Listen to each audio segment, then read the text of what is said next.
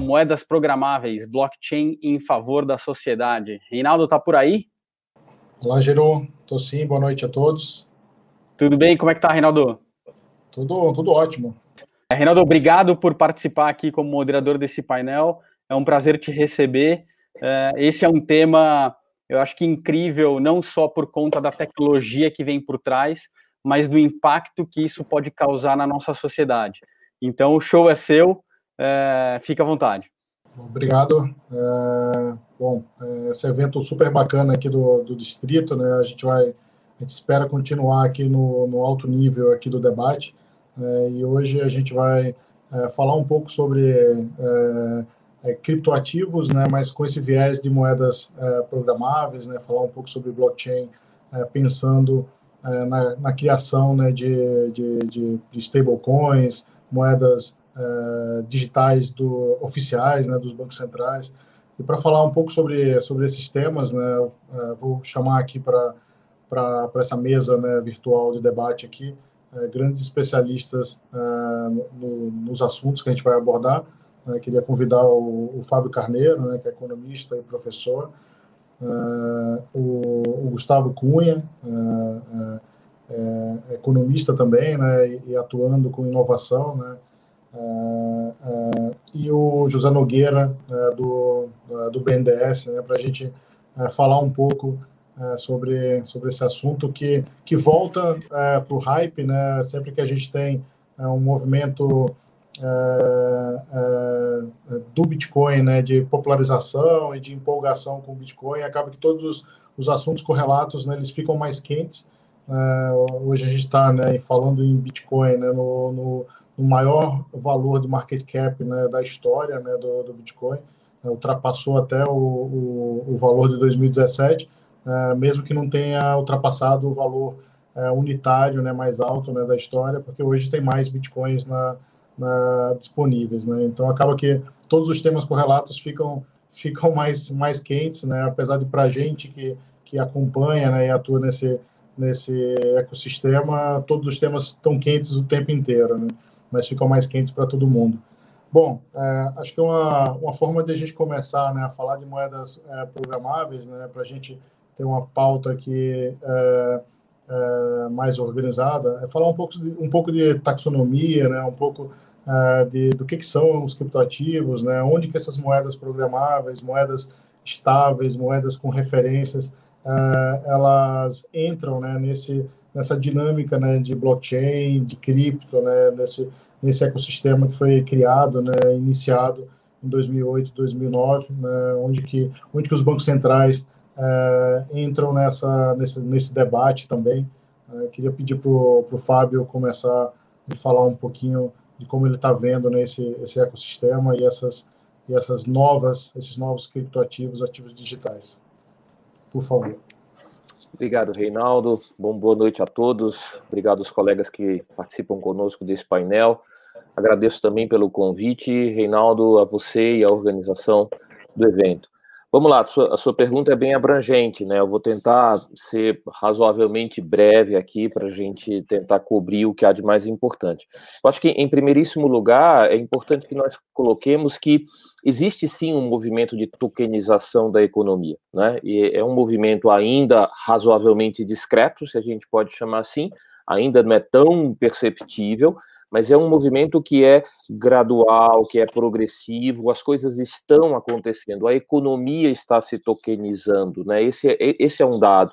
E se os ativos eles são tokenizados, nada mais razoável do que também pensar em um dinheiro tokenizado. Quer dizer, a gente não está mais falando apenas e tão somente de um, de, uma, de um ativo criptográfico que pode fazer as, as vezes de moeda a gente está falando mais do que isso, né? E daí, quando você fala da taxonomia de criptoativos, a gente vai discutir, na verdade, um mundo né, de ativos financeiros, de ativos imobiliários, de ativos reais das mais diversas naturezas, de fato, entrando nesse conceito da economia do token, do tokenomics.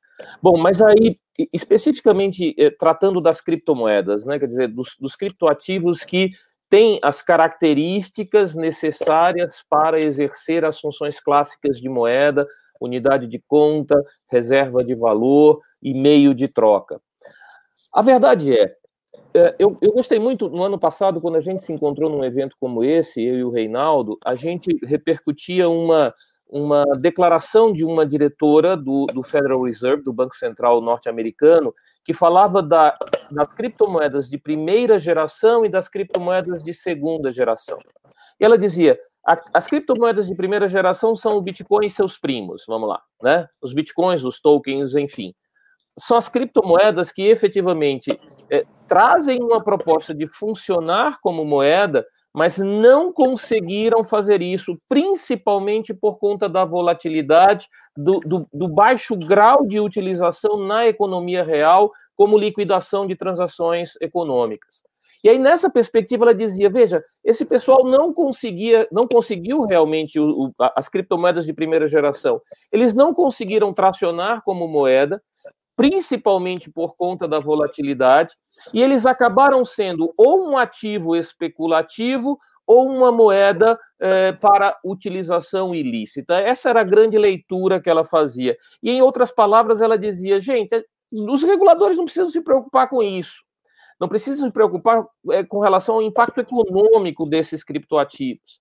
Porque eles são muito poucos, eles são muito pequenos, eles, eles têm muito pouca representatividade na economia. A gente só precisa se preocupar nas questões relacionadas à ilicitude. Então, eu vou combater lavagem de dinheiro, financiamento a terrorismo, eu vou garantir proteção a investidores nessa questão da, da, da, da utilização do criptoativo como ativo especulativo, mas parou aí, sem grandes traumas. Só que vieram as chamadas criptomoedas de segunda geração. As criptomoedas de segunda geração são fundamentalmente as stablecoins. As stablecoins elas tentam resolver esse problema fundamental que atrapalhava as chamadas criptomoedas de primeira geração na sua utilização como moeda. Ela resolve, ela resolve de uma maneira muito eficaz, eu diria, o problema da volatilidade. Então isso já começa a chamar atenção. Opa, alto lá, alto lá, alto lá. Aquilo que antes só me preocupava como lavagem de dinheiro e proteção a investidor, agora já tem uma outra feição e, de fato, agora pode ser que esse negócio comece a ser, sim, utilizado como moeda. Isso sem falar na, na perda de volatilidade ao longo do tempo do próprio Bitcoin, quando comparado a, a, a outros momentos da sua história. Muito bem, isso começou a abrir os olhos dos reguladores. E aí veio o grande evento transformador dessa percepção, que foi o anúncio do projeto Libra. Né? O que, que era a Libra? O que, que é a Libra? O que, que pretende ser a Libra? A Libra já é tratada pelos reguladores, há um documento recente deste ano de 2020, extremamente interessante, do Financial Stability Board. Só lembrando, o Financial Stability Board é nada mais, nada menos que o braço técnico do G20, o grupo das 20 maiores economias do mundo, que analisa, que acompanha, que monitora a estabilidade financeira a nível global para tentar evitar que uma nova crise financeira como a de 2008 volte a acontecer. Então, esse organismo internacional, o Financial Stability Board, que funciona lá na Suíça, em Basileia, ele emitiu esse documento falando das Global Stablecoins. E o que, que são as Global Stablecoins? São fundamentalmente stablecoins, ou seja, criptomoedas que passam por um mecanismo de estabilização do seu valor que tem um potencial de alcance global. E esse potencial de alcance global, no caso das Global Stablecoins, estaria fundamentalmente atrelado à sua utilização nessas plataformas eh, que têm uma enorme rede já construída, obviamente aqui falando do Facebook, com seus mais de 2 bilhões e 400 milhões de usuários no mundo. Quando a proposta da Libra é posta sobre a mesa dos reguladores, a conversa muda. E se você for analisar o próprio debate sobre a Central Bank Digital Currency, né, a CBDC, a CBDC não é algo novo. Isso é algo que vem se estudando há alguns anos. Você vê trabalhos e papers e, e, e provas de conceito em 2015, 2016. Ninguém, ninguém falava de CBDC com tanta ênfase quanto se falou, a passou a falar desde que o Facebook anunciou, uh, o consórcio Libra anunciou o projeto da, da Libra. Então vejam, aquilo que antes era uma preocupação mais restrita associada a lavagem de dinheiro, proteção ao investidor e, e, e, basicamente todos os comunicados de bancos centrais nesse período pré-Libra, chamando de novo as criptomoedas de primeira geração, os comunicados eles diziam: olha, eu tenho essas preocupações com a volatilidade, a proteção do investidor, a lavagem de dinheiro, etc, etc, etc, mas até o presente momento nenhum impacto para a estabilidade financeira. Isso está nos dois comunicados do Banco Central do Brasil, por exemplo, de 2014 e de 2017. Quando vem a Libra, o Financial Stability Board emite esse documento com princípios né, de, eh, gerais de tratamento das global stablecoins, eles dizem, opa, alto lá. Agora, sim, você tem uma preocupação associada à estabilidade financeira, Sim, você tem um potencial impacto caso isso dê errado. Em outras palavras, o Financial Stability Board ele diz: tratem os, os, os, os provedores de serviços de global stablecoins como vocês tratam os grandes bancos globalmente sistêmicos e mais. Ele diz: olha, além disso, pode haver impacto sobre a própria soberania monetária dos países. Em outras palavras, quando eu falo de criptomoedas e moedas fiduciárias, as moedas emitidas pelos estados nacionais, eu tenho quase uma competição, né? O, o, painel anterior foi riquíssimo em analogias, então eu vou fazer essa analogia também. São moedas concorrentes, em outras palavras, né? Moedas concorrentes. E a grande vantagem comparativa, ou vantagem competitiva, na verdade, da moeda fiduciária, a moeda emitida pelo Estado Nacional, é exatamente a fidúcia, a confiança que eu tenho de que o Estado vai sim garantir o poder de compra daquela moeda. Isso está na missão institucional do Banco Central do Brasil, garantir o poder de compra da moeda. Essa é a vantagem. Mas, eventualmente, pode ser que eu não tenha tanta confiança assim no Estado Nacional e me surge uma Big Tech, me surge um grupo de empresas gigantescas no mundo que formam um consórcio e dizem: deixa comigo deixa que eu apresento aqui uma alternativa a essa moeda que vai ser mais confiável, mais eficiente, não apenas nos pagamentos domésticos, mas também nas remessas internacionais, nos pagamentos, pagamentos transfronteiriços.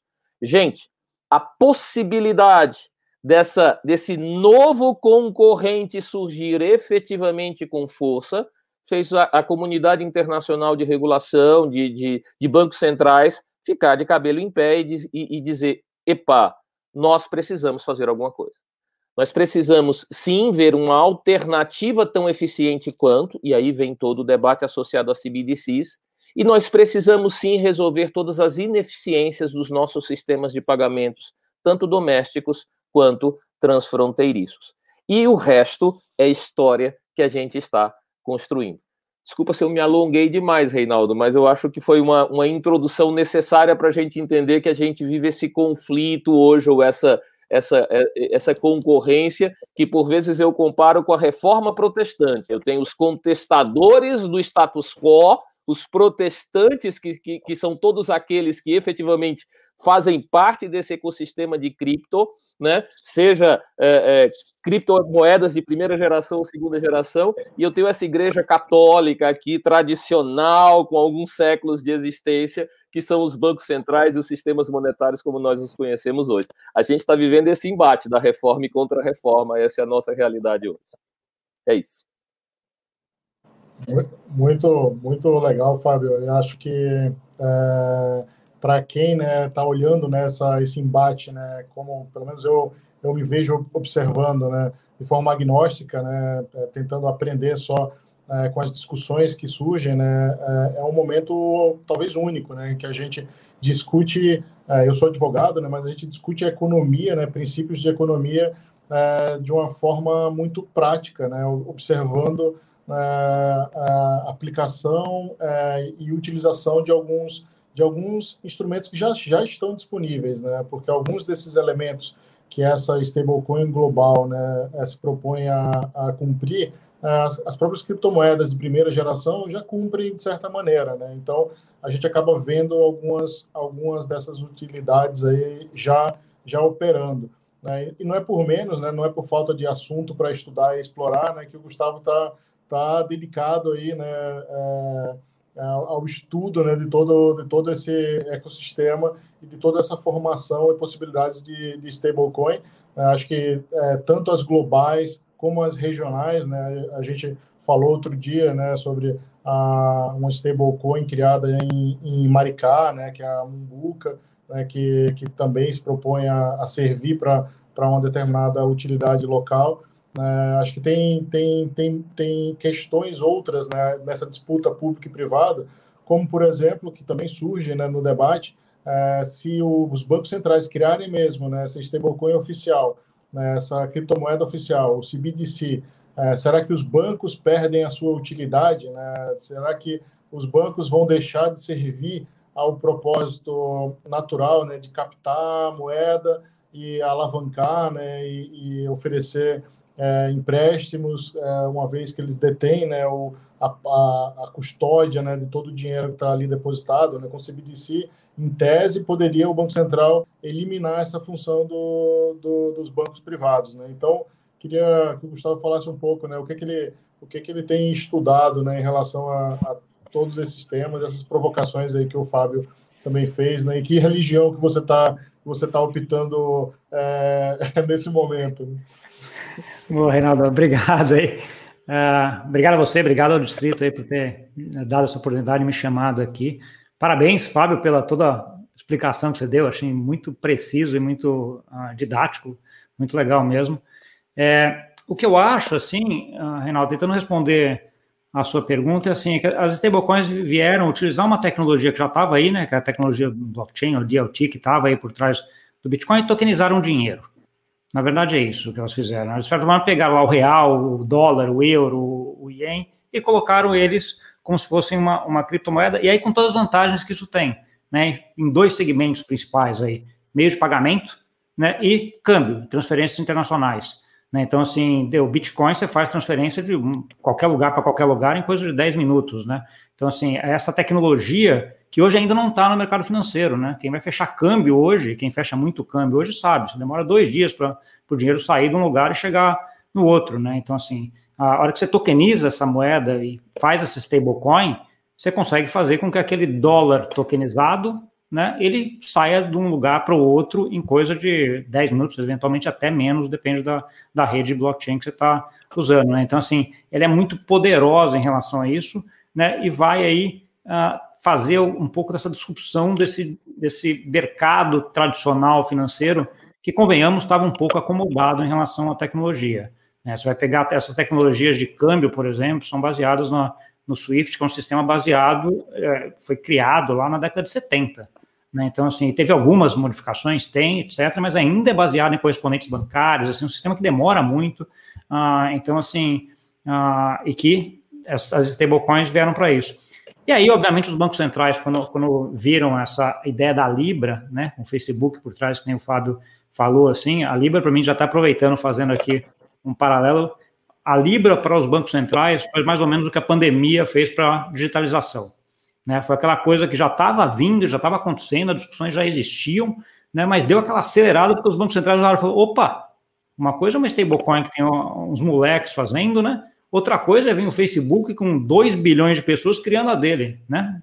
Isso aí pode virar a moeda dele, pode virar uma moeda soberana, né, do, do Facebook e ninguém mais usar dólar, ninguém mais usar euro. Então você tem uma discussão muito grande e aí acelerou a discussão de Central Bank Digital Currency em todos os bancos centrais do mundo. A implementação da Central Bank Digital Currency, aí como você já, já colocou, ela não é tão direta como um stablecoin. Né? Então, assim, a stablecoin, você, modo clássico, você pega lá um milhão de euros, coloca numa conta e emite um milhão de tokens, que equivale a um para um com o dólar, ou um para um com o real, depende do que você colocou naquele, naquele cofre. Esse é um modelo clássico, vamos assim, de se fazer uma stablecoin. O Banco Central não precisa colocar, né? O Banco Central americano não precisa colocar dólar no cofre para emitir esse token, ele pode emitir o que ele quiser. Né? Então, assim, acho que esse é, um, é uma das vantagens quando a gente vai falar para a CBDC, mas ao mesmo tempo, se ele começa a emitir, ele concorre com os bancos, né? Porque as moedas que a gente usa hoje, né, são basicamente depósitos bancários, né? Que são moedas criadas pelos bancos, como a gente fala na, na economia, né? Então, assim, pô, se ele começa a emitir, ele talvez não precise mais de banco. Ah, mas o, a pessoa vai ter acesso direto ao Banco Central, então ela vai poder aplicar dinheiro ao Banco Central. Ah, ok, pode, tecnicamente poderia, mas como é que vai ficar isso? E o Banco Central, se tiver juros negativos, como é que ele vai fazer? Eu tenho hoje tantos tokens, amanhã eu vou ter menos tokens? Né? Isso aí não é confisco de moeda? Então, você tem todas a, a, essas complicações do ponto de vista aí, econômico e jurídico, que é o que faz os bancos centrais hoje estarem testando devagar essas águas. Né? E aí, quem está testando mais rápido? Acho que tem dois, principalmente. Né? O primeiro é o Banco Central chinês e o segundo é o Banco Central ah, da Suécia. O Banco Central chinês já fez alguns testes com a DCEP lá, que é um blockchain novo dele, ah, e o da Suécia já tem algumas ah, testes sendo feitos e está sendo desenvolvido lá junto com a plataforma Corda da R3. Então, assim, esses dois bancos centrais são os que estão mais na frente em relação a isso. E aí, por quê, né? Coincidentemente, aí não dá para dizer que é só coincidência, mas esses dois bancos centrais são bancos centrais que têm o sistema de pagamentos sendo gerenciado por entidades privadas. Né? Então, assim, os pagamentos no, na China são feitos por Alipay e WeChat, sistemas privados, e na, e na Suécia, via Switch, também que é um sistema dos bancos. Eles detêm mais de 90% aí dos pagamentos feitos no país, e são lugares onde a digitalização da moeda está muito mais rápida. Né? Já aconteceu. Então, diferente do Brasil, onde você tem ainda grande parte dos pagamentos ainda sendo feito em dinheiro, em dinheiro físico, a Suécia 99% já é feito de modo digital, seja cartão de crédito ou seja via Switch. Né? Então, assim, a China também.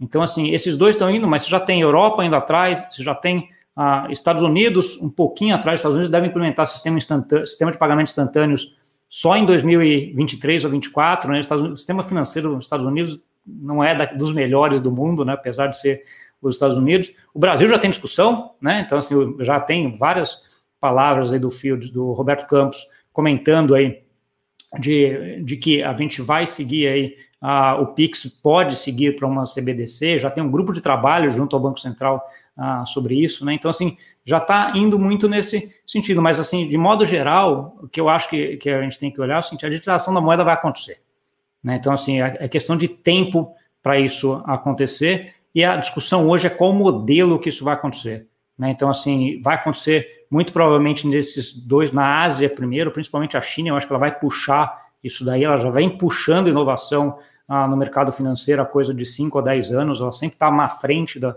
do que a gente está aqui no Ocidente, então é bom ficar de olho lá para ver o que, que eles estão fazendo e a gente vai entrando nessa onda aqui para frente também.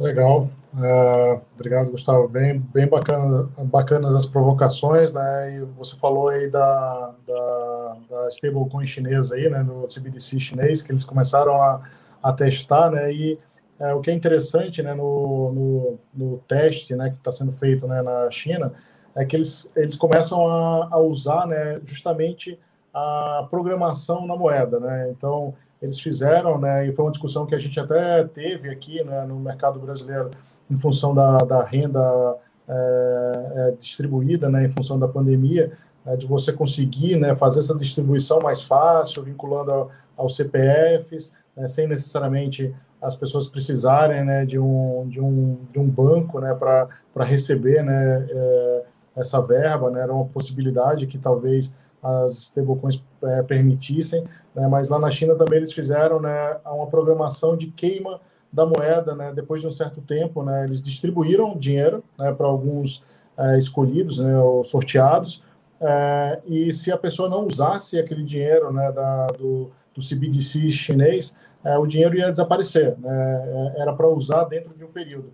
Aí a gente começa a entrar aqui, então, no, no tema né, da moeda programável, é, e a gente tem no Brasil né, um case né, que, para mim, foi um case é, muito interessante, né, eu acompanhei bastante, é, é, nas, nas, primeiras divulgações, né, o case do BNDES, do BNDES Token, né, que era uma forma de você criar uma moeda programável né, para facilitar né, a auditoria do orçamento ali liberado é, para um determinado determinada entidade né, que obtivesse é, investimento do, do, do, BNDES. Então poderia né, o token é, servir né, para uma auditoria real time é, é, do uso daquele, daquele investimento.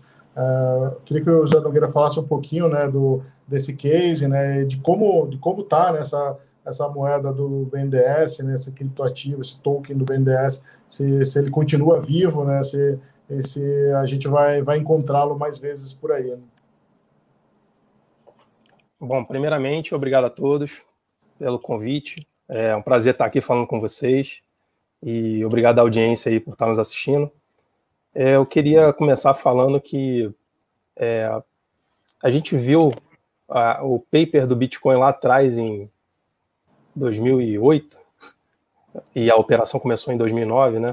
Então a gente tem aí um bastante tempo aí de, de, de Bitcoin e quem, e quem escreveu esse paper naquela época, lá o Satoshi Nakamoto, esse pseudônimo, que até hoje nem ninguém sabe se é uma pessoa, se é um grupo, é, esse paper tinha nove páginas e provavelmente quando ele foi escrito, a pessoa ou o grupo que escreveu não tinha ideia de como iria é, modificar o mundo, porque se a gente está aqui hoje conversando sobre isso, né, ou se a gente vê tanto material sendo produzido, tanta pesquisa, tanta discussão em níveis, em fóruns tão, de tão alto nível, é, como o G20 foi citado aqui, é, em, em, relação a bancos centrais do mundo inteiro.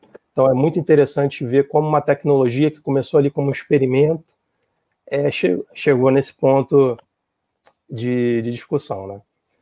E aí a gente, é, assim, eu comecei a, a, olhar esse, esse assunto lá em por volta de 2017 e o, o foi uma época que o, o, banco que eu trabalho, né, o BNDES, ele tinha uma questão importante a tratar, uma demanda extremamente legítima, que é a questão da transparência, né? E apesar da gente tentar fazer, é, é, colocar o, os números na, no site, botar planilhas, botar isso e aquilo, mas nem sempre é, a transparência, como foi dito até numa palestra anterior, ela fica clara. Então, além de ter um trabalho de transparência, tem que ter um trabalho também de clareza né, das informações para que é, as pessoas consigam entender o que está sendo dito ali. E no sentido de trazer mais transparência para o que acontece dentro de um banco do governo, são duas coisas assim que não são exatamente muito amadas, né? Nem bancos são amados, nem governos são muito amados. Então, bancos do governo, então, é, são, são é, entidades realmente que precisam mostrar o trabalho que está sendo feito. E aí é, a gente começou, a gente já estava olhando, né? Algumas pessoas estavam olhando esse, essa questão de blockchain, de como é que isso podia se ajudar, é, é, ser útil, porque blockchain não é só Bitcoin, né? apesar do Bitcoin aí estar tá, é, chegando a quase 100 mil reais hoje, uma, uma cifra que poucos imaginavam, especialmente há 10 anos atrás. É, a questão da, da, das moedas programáveis, porque é, blockchain permite que é, você consiga colocar lógica de programação no dinheiro é, você consegue criar regras e essas regras elas ficam escritas e praticamente imutáveis.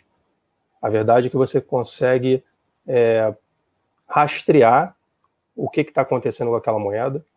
Então, daí é um interesse é, de vários entes em, em, em bancos centrais, é, especialmente, em usufruir dessa tecnologia para rastrear o que está acontecendo, é, monitorar e, e, e prevenir crimes, é, como lavagem de dinheiro, evasão de divisas, esse tipo de coisa.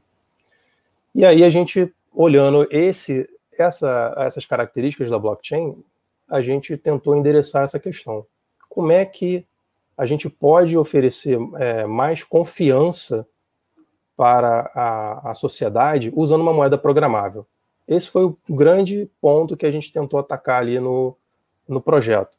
Esse projeto, na verdade, ele começou com uma ideia de um, uns cinco doidos lá do BNDES que se juntaram, trabalhavam em setores diferentes e, e aí a gente começou a conversar, pô, encontrei um amigo no metrô, começou a conversar, pô, você gosta disso? Eu gosto desse negócio de blockchain também. E a gente pegou essa, essa ideia, esses loucos aí se juntaram para é, propor essa ideia pro porque calhou, a gente teve muita sorte, né? de não basta ter, trabalhar, né? Às vezes a sorte tem que tá, te, te encontrar trabalhando também, né? E aí a gente é, teve um, um, aconteceu um concurso de inovação no banco naquele momento. A gente é, postou essa ideia lá e essa ideia foi votada pelos funcionários e tal. E essa ideia foi para uma final. E a gente, poxa, legal. E aí nessa final, né? Os superintendente, que são a, a, parte hierárquica mais alta lá, logo abaixo da diretoria, é, eles votaram e a, a, ideia virou um projeto. Então a gente teve alçada aí, teve é, ganhou um projeto para tocar. A gente começou a, a, trabalhar realmente em cima desse assunto, porque antes estava só no estudo, né? A gente começou a implementar de fato para o banco e a gente começou a produzir código. Como, por exemplo, eu sou eu sou analista de sistema, informação, sou mestre, mestre em engenharia de sistemas e tal.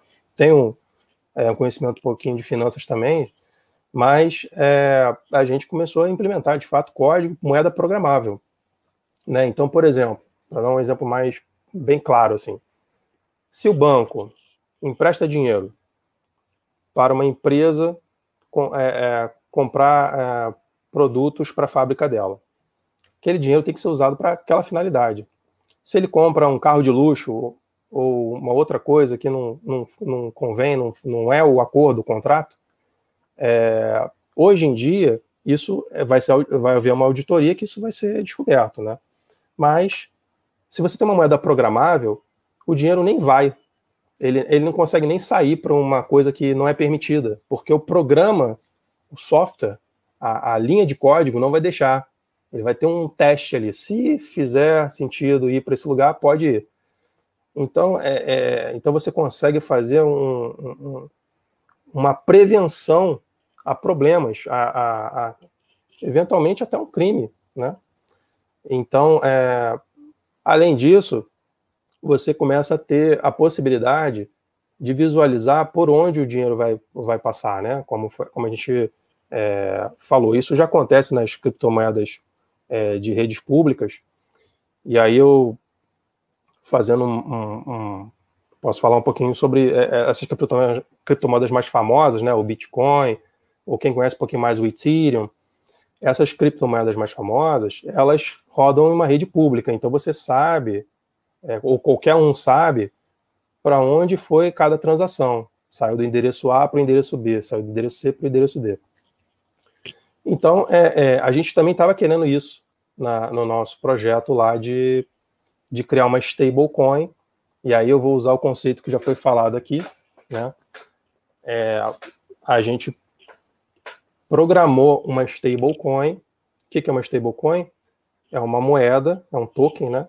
A gente passou até a chamar de BNDES token, porque a gente não queria é, dar a entender, é, ter, ter, falha na comunicação de que haveria é, o intuito do BNDES criar moeda. Né? A gente não quer competir com o Banco Central, isso está bem definido lá pelo Banco Central. O Fábio pode dizer muito melhor isso. Mas a gente queria criar um token estável, que ele fosse é, um token valesse um real, e isso a gente começou a implementar. A gente depois eu posso falar um pouquinho mais sobre isso numa segunda rodada.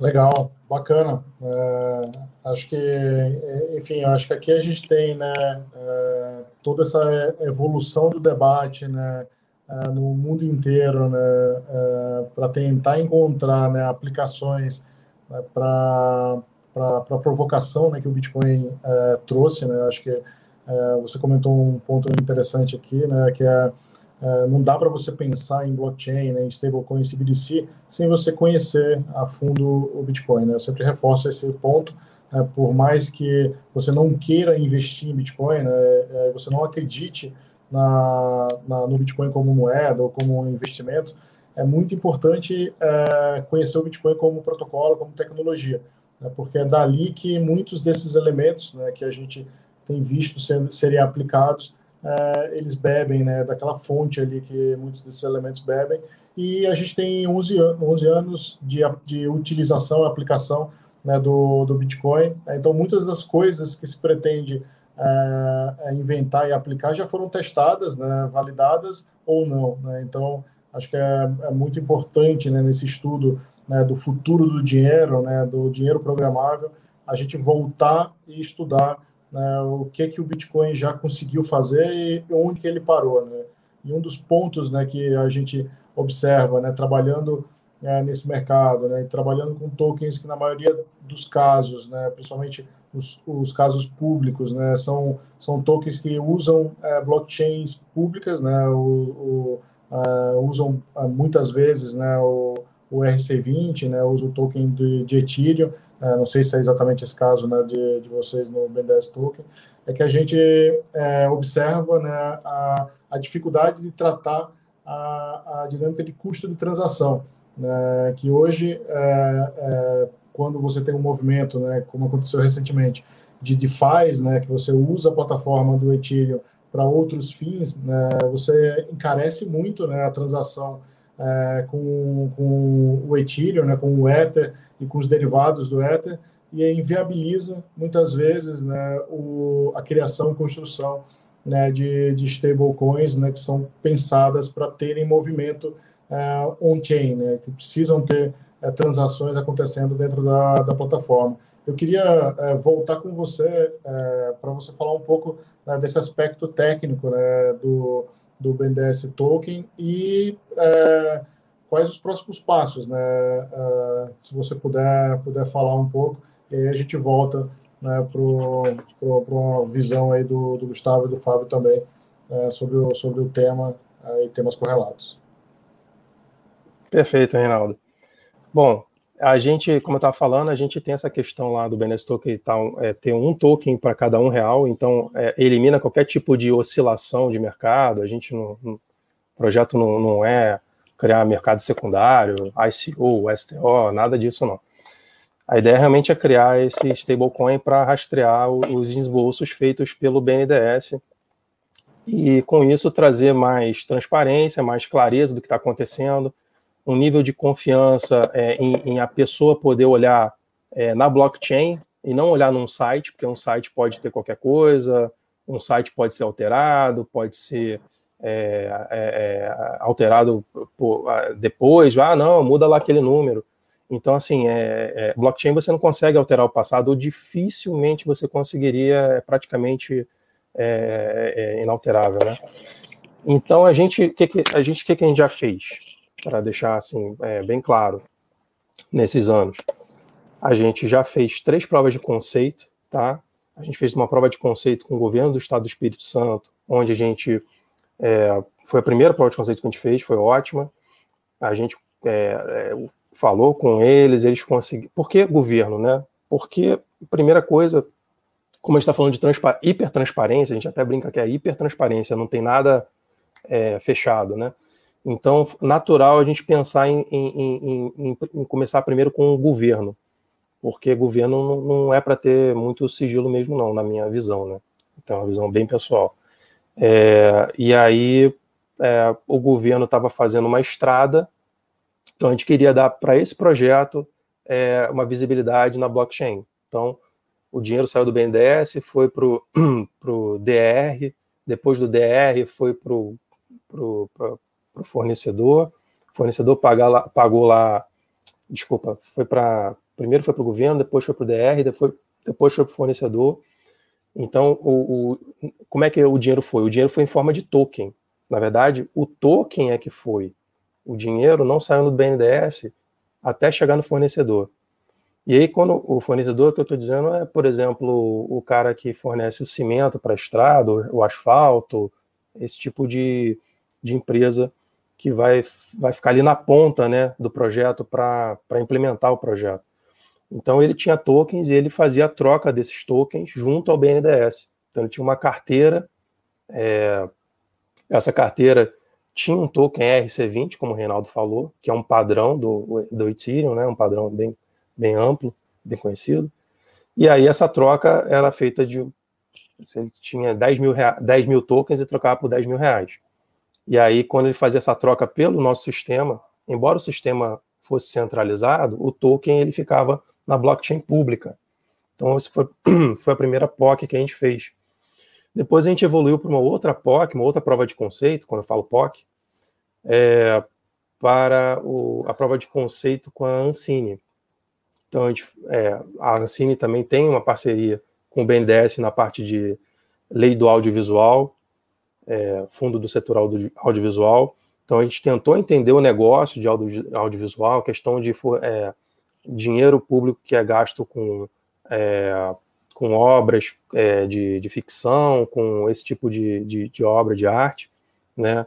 é, o BNDES é, é, patrocinador cultural disso, tem uma parte que é crédito, tem uma parte que é doação. Então a gente quis entender isso, um pouco esse mundo para dar mais luz a isso, para tornar isso mais transparente, mais claro para todo mundo. Então a gente fez uma POC também com a, com a Ancine junto a esses projetos. É, então ficou na prova de conceito também. E a gente começou também, a gente fez uma terceira prova de conceito para a Amazônia. Então tinha uma questão de captação de como é que a gente poderia fazer a captação de dinheiro no exterior usando um token. Então a gente começou a pensar esse, esse cenário também, porque é um cenário que, que é, um, é uma demanda que está aí, né? Existem é, grandes é, inter, é, é, investidores ou, ou, financiadores que querem, é, de alguma forma, ajudar a, a questão da Amazônia. E então o BNDES começou a estudar e projetar um sistema para isso também. Então a gente implementou também uma prova de conceito disso. Feita todas as provas de conceito, a gente chegou a várias conclusões, tá? Então a gente tem um relatório, tem um monte de coisa que a gente poderia falar aqui, mas é, o tempo é curto, eu vou tentar me ater para não comer muito tempo aqui. Mas o que a gente é, percebeu, por exemplo, é que a blockchain pública ela tem alguns desafios, né? Ela é muito boa porque dá transparência. Mas a gente começou a pensar no problema, por exemplo, de comprar Ether. Porque quando você faz uma moeda programável e você precisa instalar essa moeda programável na blockchain pública, você precisa instalar isso com Ether, fazer o deployment disso é, com um mínimo de Ether ali, né? Dependendo da complexidade do seu programa, da sua moeda programável. E aí, como é que eu falo para um diretor que eu preciso comprar Ether é, comprar Ether no mercado Bitcoin, como é que eu vou fazer isso no, é, como pessoa jurídica do BNDES, né? É complicado, né? Fazer uma licitação, fazer uma dispensa de licitação, é impensável, né? É meio difícil. Então, esse foi um primeiro problema, a gente é, analisou isso aí. Outra coisa que a gente se deparou foi a questão do, da rede, é, porque a rede, ela, a gente sabe que a rede Ethereum ela é bastante estável, mas ela já teve uns percalços aí no, no, ao longo da vida, né? A gente lembra o caso emblemático de um, uma espécie de game, né? Um colecionável lá, o CryptoKitties, que é um, uma brincadeira, um, que na verdade tem dinheiro envolvido, mas que as pessoas têm, podem colecionar gatinhos, né? Gatos de estimação e fazer trocas e venda e compra e esse tipo de coisa na rede Ethereum. Isso aí, quando começou lá atrás, alguns anos atrás, é isso demandou bastante, a rede virou uma febre, um, uma onda forte e a rede ficou é, bem, bem pesada, chegou a ter problemas aí de, de transação. Então imagina uma, uma, uma aplicação, é, não que a CryptoKitties não seja séria, tá? mas que é uma aplicação é, de governo rodar concomitantemente disputando poder de processamento com CryptoKitties. Isso aí foi um, um é, é, difícil também para a gente defender. Então a gente começou a pensar em fazer uma, uma rede per, público permissionada, que é diferente da, da rede só permissionada, né? Porque a gente tem, vamos falar assim, basicamente, a rede pública, que é todo mundo vê e todo mundo pode fazer o que quiser lá, fazer transações que quiser. A rede permissionada, onde é bem fechado, é um clubinho fechado ali, né, e tal, é, ninguém pode ver, ninguém, é, é poucos podem ver e poucos podem fazer transações ali, e tem um meio do caminho aí, que é uma rede público permissionada, que a gente escolheu, que a gente é, pensou, que é você poder restringir o grupo que escreve transações nessa rede é, fechada, mas que para a gente é fundamental que ela seja pública para todos possam é, entender o que está acontecendo ali dentro. Nem, to, to, nem todo mundo pode mexer no, no que está acontecendo ali, fazer transações ali, porque tem um controle, mas todo mundo está vendo o que está acontecendo.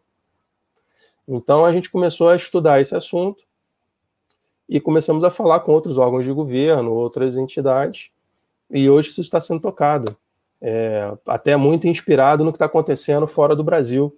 A, a Europa vários, vários países da Europa já se coordenaram e tem uma rede chamada EBSI, que é uma rede da, da Comissão Europeia para criar uma infraestrutura, uma infraestrutura de blockchain, onde a, a, a, os governos possam usufruir dessa infraestrutura sem ficar dependendo de uma rede pública que quem sabe quem controla. Então a Europa já tem isso É, a, a, Espanha é um outro caso interessante, o caso da Alastria, é uma rede também é, permissionada, com mais de 500 membros, e essa rede espanhola, ela também é, é, ela tem esse intuito aí de ser uma infraestrutura de rede para que você consiga é, fazer deployment de, block, de, de, de, contratos inteligentes ou de moedas programáveis ali. Então, para o nosso caso, que a gente já tinha feito de token, de moeda programável do BNDES, agora com a rede é, que a gente está chamando de RBB, Rede Brasil Blockchain, juntar essas duas coisas é perfeito, porque aí a gente tem a aplicação, que é a moeda programável, e tem a rede. E a gente não está fazendo sozinho, a gente está coordenando isso com outras, é, outras organizações do governo, tá? É, e isso está sendo, tá sendo tocado nesse momento, é, hoje, ontem, e, e vai continuar sendo tocado por um bom tempo aí. A gente tem uma visão aí que isso vai ser muito é, útil para a sociedade, porque vai permitir que é, a gente tenha aplicações, é, moedas programáveis e outras aplicações, por exemplo, diplomas. É, a gente pensa em serviços, por exemplo, notarização, é, pensa em serviços como. É, eu já falei diplomas, né? Mas tem, tem uma série de, de coisas aí que a gente está pensando que pode ser instalado nessa rede e não vai ter o custo do Ether, não vai ter o problema de que a gente falou aqui também de onerar a rede, é, ficar lenta, porque é, tem uma aplicação que não, às vezes não, não, não, faria sentido estar competindo ali com a nossa. Então, é, é isso que a gente está fazendo hoje e a gente tem um, um, longo caminho pela frente, porque a gente vê isso como, como se fosse criação de uma estrada, né? E aí essa estrada, que é essa infraestrutura de blockchain que a gente está construindo hoje, ela vai ser capaz de que, que cada um ande com seu carro ali, com a sua aplicação, com seu caminhão, cada um vai, vai tocar sua vida ali em cima e não vai precisar passar pelo mato ou passar por uma estrada privada, que é o Ethereum, que você pode considerar como uma estrada, tá bom, é pública, mas ela, ela, ela é uma estrada não controlável, assim, você não sabe muito bem é, como a governança disso se dará daqui para frente, uma série de incertezas que uma rede do governo poderia é, é, é, é não ter, né? Uma rede do governo pode ter uma, uma série de, de, definições, uma governança bem estabelecida. Importante ter órgãos de controle dentro dessa rede, né? Por exemplo, ter é, um órgão fiscalizador que trabalhe junto com o órgão implementador, o órgão que implementa políticas públicas, é, porque existe um, um, um, órgãos de diferentes níveis, né? Federal, estadual, eventualmente municipal, é, porque tendo essa rede formada com o intuito de produzir o bem público, de, de trazer benefícios para a sociedade, que é o grande é, chamado aqui do painel, é, eu acho que, que tem muita, muita coisa aí boa vindo pela frente. Mas eu vou deixar aí aberto para vocês.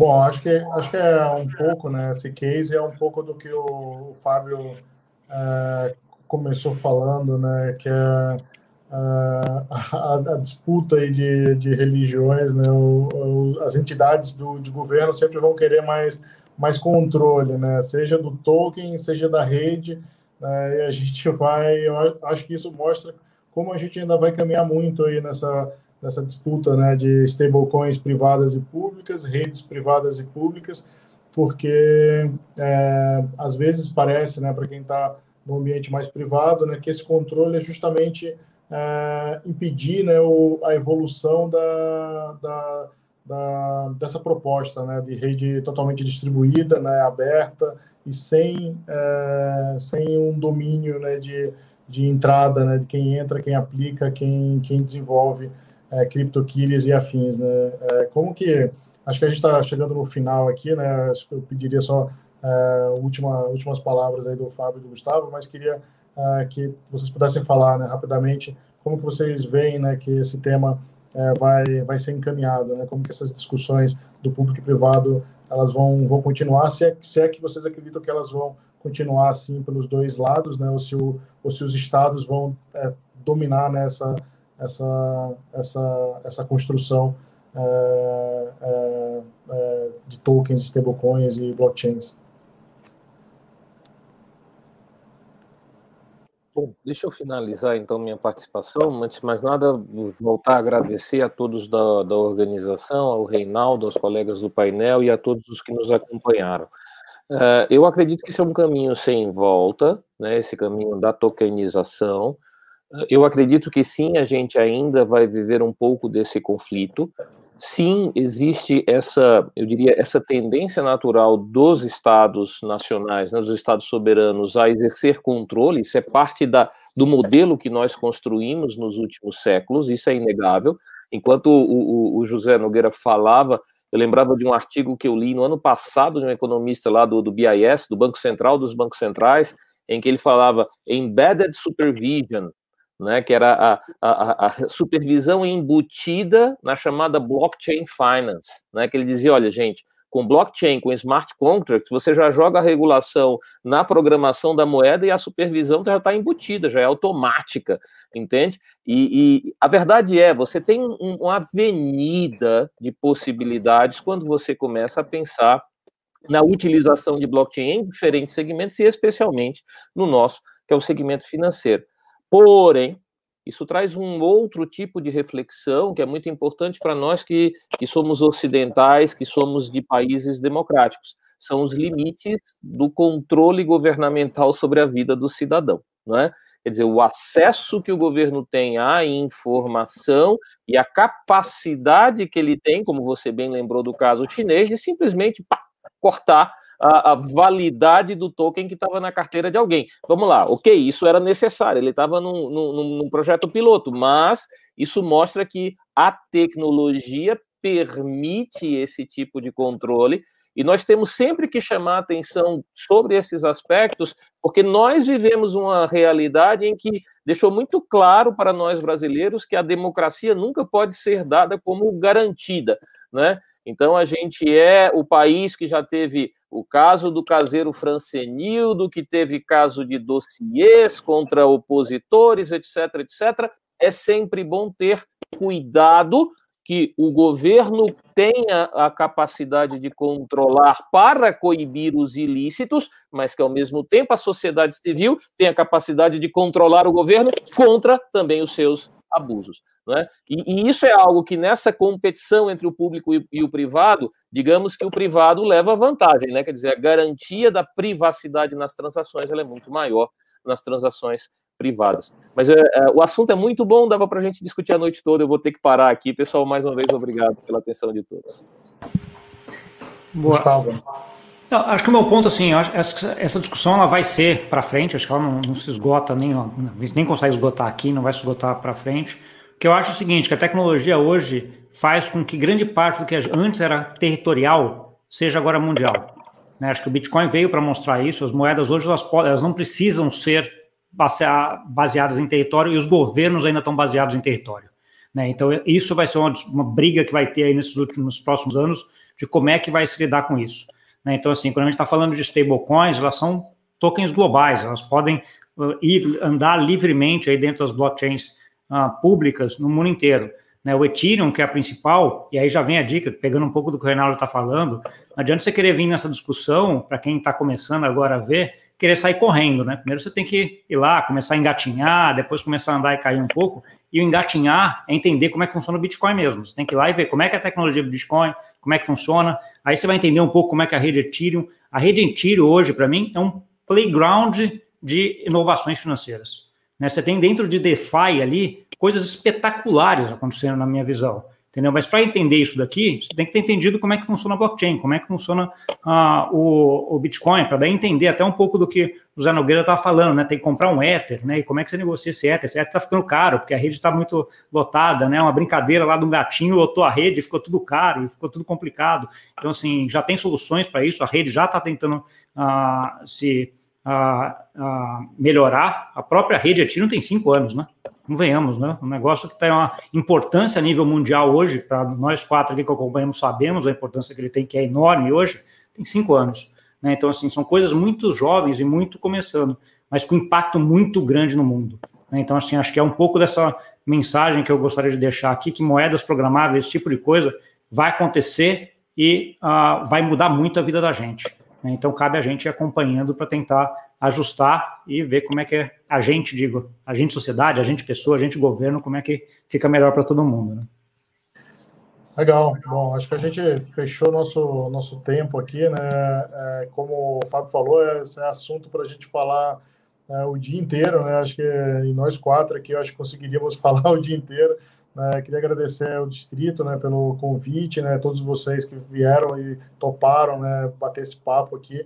É, acho que vale, né? Uma recomendação para todo mundo que está assistindo a gente, que acompanhe esses caras aí, né? Assim, eu, eu aprendo todo dia né, vendo a experiência né, do BNDES, vendo é, é, todos os artigos publicados pelo Gustavo, né, acompanhando, é, quase perseguindo e stalkeando o Fábio né, por onde ele, ele anda, por onde ele fala, né, porque tem muita coisa para aprender, muita coisa para a gente é, desenvolver nesse ecossistema e, e esses caras aqui estão fazendo é, diferente de, de todo mundo, né? Muito legal, muito obrigado pelo, pelo papo chamar o Gerum aí para continuar aqui o, o Summit. Acho que você tem que chamar a Lilian agora, não é isso? Opa, obrigado. Lilian, exatamente. Aí, valeu, obrigado. Bem melhor, bem melhor que o Gerum. tchau, tchau.